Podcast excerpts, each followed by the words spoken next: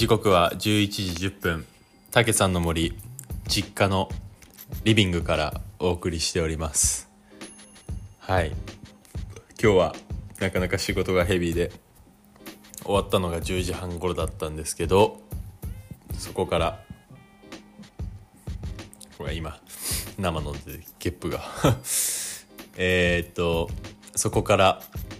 葉山の実家に帰ってきてちょっとムムにあのペットのムームにパピヨンなんですけど会いに来てます。まあ明日休みなんで、うん、今日は明日は葉山でゆっくりしようと思って帰ってきました。そうですね。でちょっと最近こうやって音あの喋るようになってめっちゃし思うのがなんか人に話す時もすごいこの自分の話してる内容めっちゃ気になるようになっちゃって結構これ喋り終わった後にちょっとキモいんですけど結構聞くんですよ自分の喋ってること。であのどういう風に喋れてんのかなっていうのをちょっと知りたくて結構自分で聞いたりするんですけどまあひどくて。なかなかひどいっすね。何言ってんの？お前みたいな。ちょっとよくわかんないみたいなのめっちゃあって、やっぱ喋るの元からそんな得意じゃないんで、もう、あの話が飛び飛びで、なんかそこの文章と文章どう繋がってんのみたいな。いっぱいあるんで、ちょっとまあこれは、あの話しながらこうやって強制っていうか、うまくなれればいいなと思ってるんですけど、やっぱそういうこういうことしてると日常生活でも無意識に直そうっていうのがなんか働働いてまあいい方向に向かってんのかなとは思ってます。はい。なんでこれを通して喋りを上手くなろうと思います。でそうっすね。最近結構目にクマできてるよとかって言われることがあってえっとまあなかなか寝れてるんですけど結構仕事がプレッシャーがかかるようなのが多くて、まあ、例えばそうですね。今新規案件を扱ってて新しく1個お家をゲストハウスに本当にそうですね。オープンが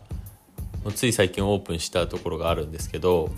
まあ、すごい豪邸でもう部屋から相模湾一望できて富士山もすごい綺麗でみたいな、まあ、プライベートビーチみたいなのがもう目の前にある、まあ、そういったお家であの横須賀の空き家？まあみんな南葉山とか言うんですけどそれ南葉山じゃなくて横須賀なんですけど。なんかその割と郷ひろみの別荘とかその辺結構あったりするんですけど、まあ、そういう類のお家でオーナーさんがあの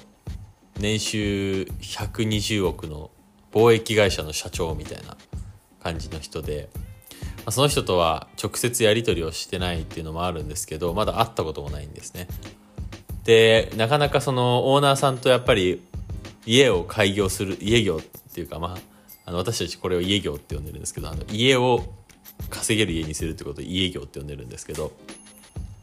えっと、オーナーさんとやっぱりオープンまでにオーナーさんの家なので、これ使っていいダメとか、こうしていいああだとか、これ買っていいかどうかっていうのは、絶対にオーナーさんのあの許可を得てからやるっていうのをやってるんですけど、いかんせんオーナーさんがなかなか返答をくれないんですよ。しかも、私直接やってるん自分が直接やってるんじゃなくて、間に一人仲介者が入ってやってるんで、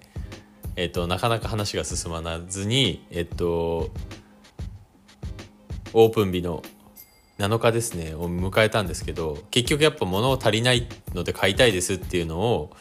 えっと、オーナーさんに打診したまま、なかなか連絡がつかずに今日いきなり来るみたいな。しかも返事はいっぱいこれが必要でこうでこうでとか、こうしてください、ああしてくださいっていう風に言ったのに、返事がよくわからないのでお任せしますだったんで めっちゃ適当だなと思いながらまあやってるんですけどまあ是非お任せするならお任せするってできるんでまあいいんですけど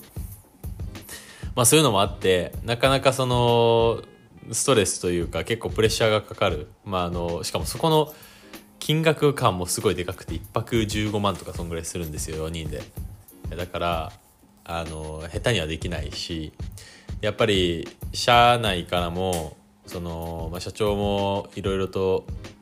できるように自分にできるようになってほしいんでもう何でも投げてくるタスクを。ありがたい話なんですけどタスクいっぱい振ってくれるのであの引き継ぎも割とボンみたいなあのいちいち資料で渡してこうだよというのは当たり前ですけどなくてもう口頭でこれがこうでこうだからはいよろしくみたいな感じで受け継いだんでなかなかその仲介者からオーナーさんへのその連絡の取り方とかもほぼ分からずやった状態なんで、まあ、何回もその仲介者の人には怒られ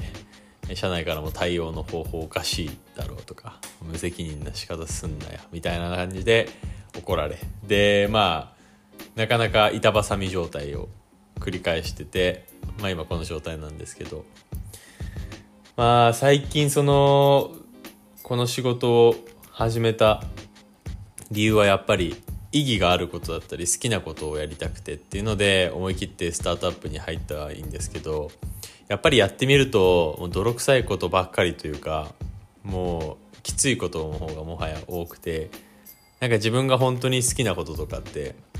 結構何なんだったんだろうとかって思っちゃう時もあるんですよ。なんでまあ今そういうふうに思っちゃうのは、まあ、別にこの仕事は別に嫌いじゃなないしむしろ意義あることだと思ってるし、まあ、自分は結構その成長をする今真っ只中にいるからそれはきついわななので、まあ、これを超えれば将来自分の好きなことがいっぱいできるこのいろいろトラブルを対処したりあの何ですかね。ゼ01とは言わないけど社長がゼロで取ってきた0.5をなんとか0.7ぐらいまで持ってくっていうそのあ社長がゼロで持ってきて0.5ぐらいにしたのを0.7ぐらいにするって話です。でそれが結構やっぱり難しいというか、まあ、ここをやっぱり自分で何かやりたいと思ったらそういう初めカオスな状態から